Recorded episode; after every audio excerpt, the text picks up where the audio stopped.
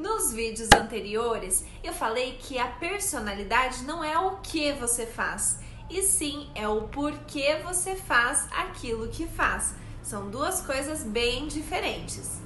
Quando falamos o que você faz, a gente está se referindo ao seu comportamento. Já quando falamos sobre o porquê você faz aquilo que faz, estamos falando sobre a sua personalidade que inclusive é o foco central do Enneagrama, a personalidade. Quando você analisa apenas o que você ou o que o outro faz, fica muito superficial e por isso que talvez você já tenha feito, por exemplo, muitos treinamentos, muitos é, cursos. Você conhece várias técnicas, mas você não consegue usar de maneira prática para melhorar os seus relacionamentos e você se sentir mais feliz. Por quê? Porque o foco está sendo no comportamento, é superficial demais.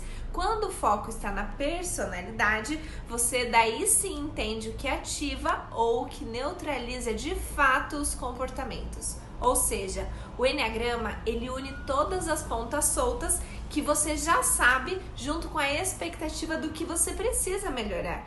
Porque literalmente você abre a caixa preta sobre como e por que a personalidade faz aquilo que faz.